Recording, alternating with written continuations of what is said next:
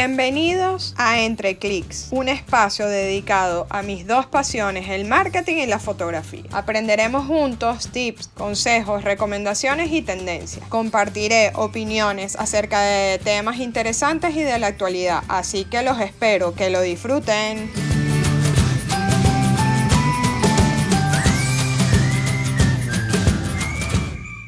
Hola, hola, bienvenidos a mi podcast Entre Clics. Hoy vamos a estar hablando un tema súper importante e interesante que es la oratoria. Hoy me acompaña en este podcast María Eugenia Medina, la voy a presentar para que la conozcan y ahora conversaremos con ella. Ella es venezolana, tiene cuatro años viviendo en Chile, es mamá y es emprendedora en el área sobre todo de comunicación y oratoria. Ella al principio tenía como timidez para la hora de hablar en público, pero bueno, fue poco a poco llenándose de, herramientas y ahora ayuda a otros a través de su experiencia con talleres, charlas y asesorías para romper esos miedos asociados al hablar en público. Así puedes comunicar de una forma efectiva y con seguridad. Así que bienvenida, Maru, ¿cómo estás? Hola Rita, muy bien, muchas gracias por la invitación. Feliz de estar aquí en tu espacio. Ay, súper chévere de tenerte como invitada. Nada, vamos a conocer. Vamos a conocer un poco de, tu desempeño en la oratoria, ya que, bueno, esto es súper importante en estos momentos, porque, bueno, nos estamos expresando continuamente en las redes sociales y también, bueno, siendo conferencistas o dando, dando cursos o talleres, ¿no? Así que cuéntanos un poco cómo hiciste para vencer esa timidez que tenías a la hora de hablar en público. Bueno, mira, yo entendí que de alguna manera uno puede tener muchos títulos, certificaciones, conocer y tener habilidades acerca de algo, pero si no lo sabes comunicar, si no sabes expresar y transmitir eso que sabes, es como si no supieses nada. Cuando entendí eso desde mi propia experiencia, empecé a estudiar oratoria y toda esa comunicación que va asociada a la, a la oratoria y me enamoré de ese mundo. Entonces, desde mi experiencia empecé a enseñar a otros a vencer esos miedos que están detrás del miedo tal como tú me presentaste. Y es que hay mucho más allá, ¿no? O sea, la gente dice, tengo miedo escénico y buscan un curso de oratoria para vencer el miedo escénico. Pero detrás de ese miedo escénico están varios miedos. Está el miedo al ridículo, está el miedo al fracaso, está el miedo al que dirán, y esos miedos hacen que tú tengas una actitud de timidez, una actitud insegura, una actitud que no transmite lo que tú realmente quisieras transmitir. Porque una persona cuando busca estos cursos, ¿qué quiere? Lo primero que te dice es, profe, yo quiero verme más seguro, quiero verme más confiado, quiero tener una actitud empoderada de alguna manera en lo que yo sé hacer.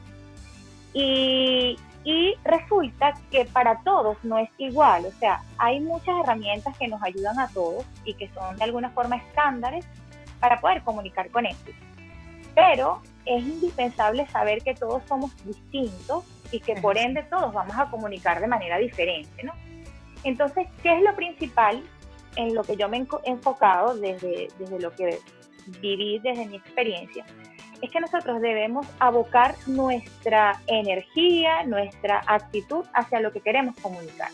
Es decir, tal vez Rita Sanó quiere comunicar profesionalismo, buena energía, ser positiva, pero tal vez otra persona quiere ser muy efusiva, más enérgica, hablar de temas motivacionales y son perfiles diferentes. Entonces lo importante en las personas es que conozcan y se conecten con esa energía que quieren comunicar. ¿Ok? Después que la persona se conecta con esa energía, puede ir moldeando su actitud en función de eso. O sea, si te quieres ver profesional, si te quieres ver seguro, efusivo, todo depende, ¿no?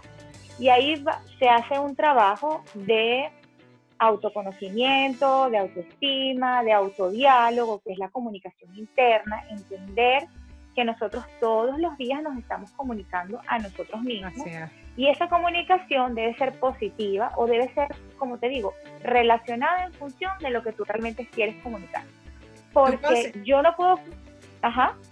No, que perdón que te interrumpa, pero tú consideras que a lo mejor también es una parte de práctica. O sea, me diga que no es lo mismo que hagas tu primera conferencia y nunca has hablado en público que hagas una, es tu, no sé, has hecho 500 conferencias. O sea, no tiene que ver algo con la práctica. Sí, o sea, la práctica se recomienda, porque una de las cosas que siempre te van a mandar a hacer es practicar, practicar y practicar. Pero todas las personas, incluso que tienen años en esto, dicen que el miedo siempre está ahí. O sea, hay un pequeño nervio siempre porque va a depender también de, del ambiente, o sea, cuáles son las personas a las que te vas a enfrentar, cuál es el perfil de esas personas, cuántas personas son, cómo es el ambiente donde vas a estar, tal vez es muy pequeño y va a ir mucha gente y se llenó. O sea, siempre van a haber distintos aspectos que pueden llenarte un poco de nerviosismo. Entonces, siendo así, esto eh, eh, siempre va a haber nervios en las personas. Los grandes oradores dicen que siempre tienen esos nervios, pero hacen que esa energía del miedo, en lugar de paralizarlos, los empuje a hacer las cosas. De hecho, Dale Carnegie, que bueno, uno de los escritores de, cómo hablar en público e influir en las personas, él dice que la idea es que podamos, aquellos que tienen muchísimo miedo, que puedan fingir hasta lograrlo. O sea, hacer las cosas con miedo como si no lo tuvieses, hace que de alguna forma estás em, asumiendo posturas que indican que tienes seguridad. ¿Ok? Entonces, eso también ayuda muchísimo con el tema del miedo escénico. Entonces, ¿cuáles son las claves que, bueno, una de las que más recomiendo en los talleres es la visualización, la preparación continua, que es lo que tú dices, que es practicar, practicar y practicar y estar bien empapado de lo que vas a hablar. Y respirar también es muy importante. Entonces, en la ah, visualización, que se trabaja para hacerlo como bien cortito y es que las personas puedan cambiar esas preguntas que son frecuentes. Mucha gente se conecta con esto me da miedo hablar en público, es que no sé qué van a pensar de mí, tal vez se me va a olvidar todo. Hacen afirmaciones o se hacen preguntas que están negativas. Entonces la idea de la visualización es cambiar esas preguntas por qué pasa si puedo lograr inspirar, qué pasa si vendo, qué pasa si conecto con la gente. Tal vez muchos me vayan a preguntar. O sea, la idea es cambiar un poquito el enfoque de ese miedo que nos hace hacernos preguntas y afirmaciones que son negativas. Claro. Y conectarte con esa energía positiva de que todo va a salir bien. Claro, claro. Que luego tenemos la preparación, que como te digo, siempre yo le sugiero a las personas que practiquen y, practicar eh, hace lo que tú bien decías al principio, que la persona cada día se sienta más segura, porque no es lo mismo una primera presentación a que tú tengas tal vez una presentación número 50. Claro. Ya, ya, ya es más fácil manejar ese miedo escénico, pero siempre va a haber un poco de nervios, de expectativa, porque cada presentación es distinta una de la otra, porque siempre tienes un público diferente y siempre tienes esa expectativa de cómo es el público, qué va a decir, qué piensan. Creo que tú al principio dijiste algo como clave. Yo creo que el miedo eh, de ese atreverse a hablar en público muchas veces es el que dirán. O sea, pueden haber otros, pero tú lo dijiste, puede ser el que dirán, porque puede ser y que le gustó, no le gusta. Lo que tú también dices un poco lo de visualizar a las personas, ¿no? Eh, eso es, importante, pero muchas veces tienes que tener como dominio, porque puede ser que alguien ponga cara seria porque te está escuchando, pero no quiere decir que está aburrido o, no le interesa, ¿no? Entonces hay que como manejar eso. Claro, pero una persona que ya está preparada y que, se ha, que ha tomado herramientas y técnicas, ah, técnicas para prepararse frente a un público, tiene que entender que no siempre tú le vas a gustar a todo el mundo entonces, una cara de esas no, no debería atormentarte, ¿no? Porque puede que le gustes a algunos y puede que no le gustes tanto a otros. Además que no se puede asumir realmente si esa persona está con esa cara porque no le gustes, sino porque tal vez tiene calor o tiene mucho frío, por de ir al baño. O sea, es, es parte, ¿no? De, de, como te digo, de conectarte con esa energía positiva y no empezar a asumir cosas que, que te generen más miedo.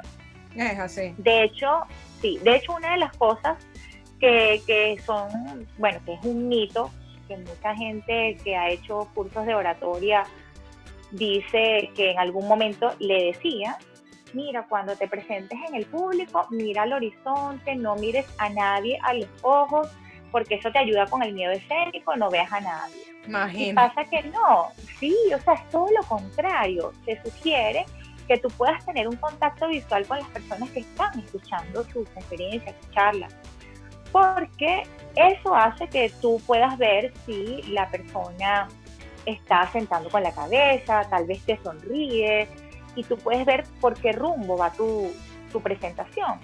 Adicional a eso, tú te ves más cercana, más segura, más la persona ve que tú estás más al alcance, ¿no? Claro. Y ese contacto visual individualizado, hacerlo también con otras personas del público, de hecho hacerlo en tal vez con una persona que está en un extremo, después hacerlo con otra que está al otro extremo y otra que está en el medio, porque eso hace para los que están atrás que veas que tú estás comunicando con todos. Claro, claro, y no pienses que le estás hablando solo a los de adelante, sino también están incluidos todos. Eh, exactamente. Y porque esto ayuda también al miedo escénico, porque cuando tú hablas cara a cara con una persona, de alguna manera sientes, le envías como una señal a tu cerebro de que estás hablando uno a uno y eso te relaja más, porque cuando uno está hablando en una conversación con otra persona, hablas más relajado, eres más Claro. auténtico, no tienes tanto miedo cuando, que cuando sientes que te están mirando tantos ojos, ¿no? Exacto. Y ahorita que está bueno. la nueva tecnología de los webinars y de las cosas todas digitales, ¿no? Muchas veces pensamos que, que no, mejor no ver a la gente que se va conectando y sin embargo es importante verlo, o sea, porque también para ver qué cara tienen esas personas, quiénes son los que se conectan, o sea, para ir más o menos también midiendo tu audiencia, ¿no? Claro, por supuesto, o sea, el contacto visual es fundamental. Y ahora con el tema digital, pues obviamente también. Y sabes que también hay algo bien interesante con el tema del miedo escénico, y es que ahora con el tema de la pandemia, las personas les, les ha tocado grabar. ¿no? Claro. O grabarse bien sea solo con audio o con una cámara. Y, y eso también les aterra y les da mucho miedo escénico. Y muchas veces la gente dice, bueno, ya, tengo que compartir esta información porque es importante o sencillamente tengo que compartir esto otro porque debo vender. Por cualquiera de las razones que la gente se grabe, muchas personas se graban y no se ven, no son capaces Sí. ni siquiera de ver ese video porque les da vergüenza, vergüenza eh, de ellos mismos. Es como, hay como un bloqueo, ¿no? A mirarse o a escuchar. Y resulta que sí es importante que te veas o que te escuches porque eso te va a permitir mirar cuáles son las oportunidades de mejora o cuáles son aquellas, aquellos puntos en donde debes mejorar y así tú vas a ir creciendo y potenciando tus habilidades comunicacionales. Claro. Y hablando Y bueno, ahorita- por último, ajá, y por último del miedo escénico, para cerrar, hablar de la respiración, que escuchamos muchísimo que respiremos, que respiremos. Hay muchísimas técnicas, no me quiero detener en una, pero sí puntualizar que es importante que la respiración se haga de- desde el diafragma, que es esa respiración que tú sientes, que llenas el abdomen, y esa respiración hace que tú te sientas más relajado, porque todo está en el cerebro. Entonces, cuando tú le envías esas señales al cerebro de que estás bien, de que estás relajado, de que hay tranquilidad y serenidad, entonces se calma muchísimo ese miedo escénico que atormenta a muchas personas. Claro. A los latinos tenemos como demasiadas muletillas, demasiado cortamos muchas palabras. Entonces, ¿qué recomendación das en ese caso? Mira, para las muletillas, lo más importante, lo primero es ser consciente de que las tienes. Cuando tú tomas conciencia, es justamente lo que venía hablando, que tú puedas verte o ver tu mensaje de grabación, escucharte y poder determinar cuáles son esas muletillas que tienes.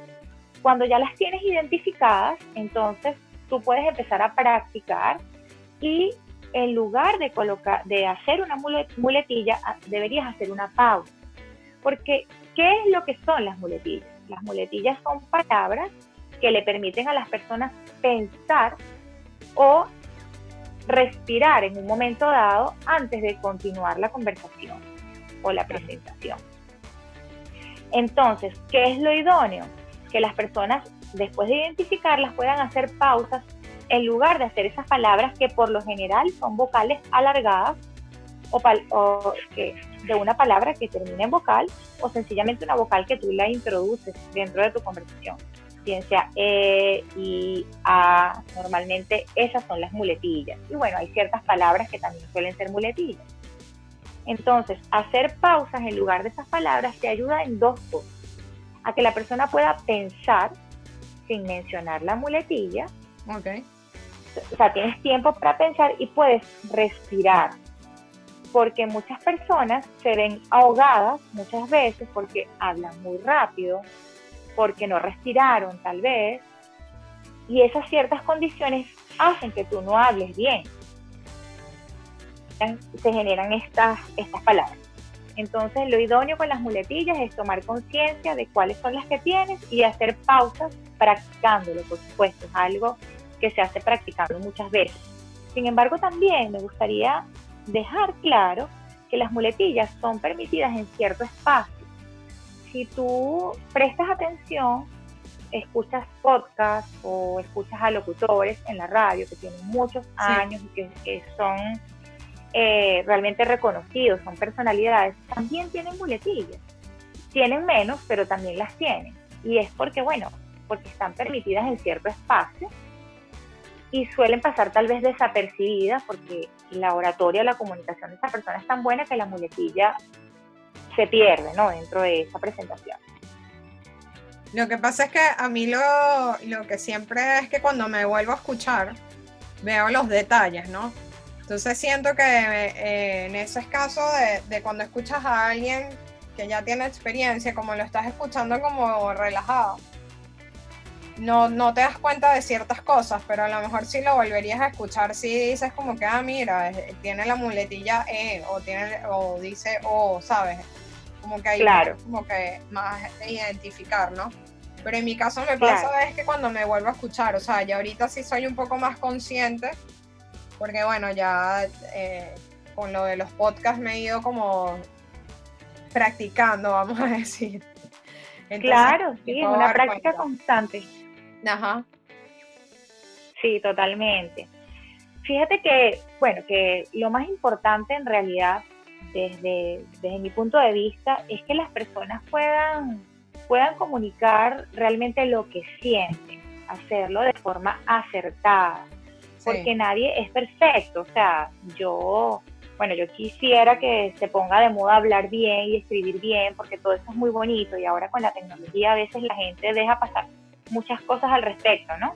Cortan las palabras, bueno, hacen cualquier cantidad de, horrores, pero la idea, lo, lo, principal siempre es que la gente, bueno, dé un contenido de valor, que las personas sean auténticas, que la persona pueda comunicar desde lo real, y, desde lo que realmente es. O sea, yo creo que mi emprendimiento aquí ha sido justamente, de alguna manera, hacer una oratoria y una comunicación, pero en función de la personalidad de la persona. O sea, a veces tú llegas a un curso de oratoria y, y, ese profesor es muy, muy bueno, pero tal vez quiere perfilar a todas las personas a ser motivador o a ser demasiado efusivo y a veces las personas no están buscando eso o, esos perfiles no se asocian a su personalidad.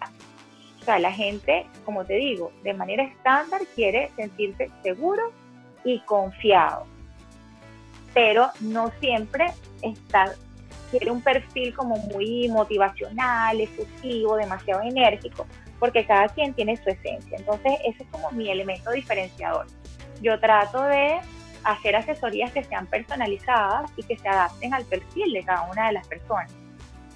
No, es que es así. Pues, sí, obviamente basándome en las técnicas y en las herramientas más básicas, las de siempre, el control de miedo escénico, las muletillas, cómo debe ser el lenguaje corporal en función de la presentación que vayas a tener. Exacto. En el caso de que sea presencial, el desplazamiento. O sea, hay muchas cosas que son importantísimas, pero siempre, siempre la persona debe moldear su actitud en función de lo que quiere comunicar, no en función del perfil del profesor, porque todos somos distintos y por ende comunicamos de manera diferente. Así es. ¿Y algún ejercicio que, recomiendas a las personas antes de, ir a hablar en público, no? Bueno, ejercicios muchos. Fundamental creo que debe ser la respiración. Yo creo que ese es el más importante. Sí, eh, tomar mucha agua. Okay. Porque pues debes estar hidratado cuando vas a hablar en público, cuando vas a hablar mucho tiempo. Recomiendo también grabarse, porque no solamente allí ves las oportunidades de mejora en función de tu lenguaje verbal, sino también de tu lenguaje corporal. O sea, hay personas que se tocan mucho el cabello, eh, se arreglan la ropa o tienen ciertos tics que a lo mejor no los ven cuando practican frente al espejo, que también esta es una práctica muy antigua de practicar frente al espejo, pero está comprobado que las personas nos vemos cinco veces mejor de los que nos ven las demás personas. Entonces, si tú practicas frente al espejo y te ves cinco veces mejor, vas a creer que lo estás haciendo bien. En cambio, cuando te grabas, puedes retroceder, avanzar, volver a mirar cómo lo hiciste y puedes identificar cuáles son las oportunidades de mejora y, cuáles son las potencialidades que, que quieres seguir haciéndolas o, o mejorándolas de alguna manera. Los grandes oradores también hacen muchos rituales y entre esos rituales están decir afirmaciones positivas antes de la presentación, no conectarte con, con, información pesada, tal vez antes de hablar en público. Obviamente hay algunos que se conectan con energía como de paz, serenidad, equilibrio, que es música tal vez instrumental y muy tranquila otros que se conectan con música más alegre. Todo depende, ¿no? De lo que la gente quiera comunicar, porque si una persona va a comunicar algo enérgico, por ejemplo, tiene, debería conectarse con energía alegre antes de empezar. Pero si alguien va a hablar de algo muy serio o algo grave, pues la idea es que se conecte con algo que lo relaje, ¿no? A mí me encanta sugerir a mis alumnos es que utilicen zapatos cómodos a la hora de presentarte de manera presencial. Sí, sí, sí, sí. Zapatos cómodos, que tú te puedas desplazar. En el caso de hacer teletrabajo o de hacer cualquier tipo de presentación vía online, yo recomiendo que tengan los pies plantados en el piso, ¿no? Porque esa es una de las recomendaciones que doy cuando están de pie, pero también lo hago cuando están sentados, porque cuando tú estás plantado en el piso, eso te da equilibrio eso te hace sentir seguro, ¿sabes? Te da estabilidad, te da simetría y el que te está viendo también lo puede ver, porque eso hace también que tú tengas tu espalda erguida, que puedas respirar mejor. O sea, es, hay un sinfín de verdad de tips y de aspectos que uno debe tomar en cuenta, pero como te digo, creo que lo más, más importante es que la persona esté realmente identificada y que sepa qué es lo que quiere comunicar y en función de eso que quiere comunicar, entonces puede trabajar su comunicación. Claro, sí, sí, es así. Y cuéntanos eh, algún consejo que le quieras dar a la audiencia que escucha entre clics. ¿Qué, ¿Qué te gustaría decirles? Mira, yo, a ver, ¿qué pudiera decirles? Como te dije, yo creo que la primera carta de presentación de una persona es la comunicación realmente todo comunica y antes de que empezaran las redes sociales y se hablara de marca personal, todos somos una marca personal y andamos comunicando en todo tiempo, o sea, comunican nuestros valores, nuestra esencia, desde que le hablamos a la persona que está en el supermercado hasta lo que tenemos los vecinos de al lado, o sea, todo el tiempo estamos comunicando y la idea es que seamos coherentes entre lo que decimos, lo que hacemos y lo que pensamos. De esa manera nosotros vamos a comunicar de forma más asertiva y de forma más efectiva en nuestra vida.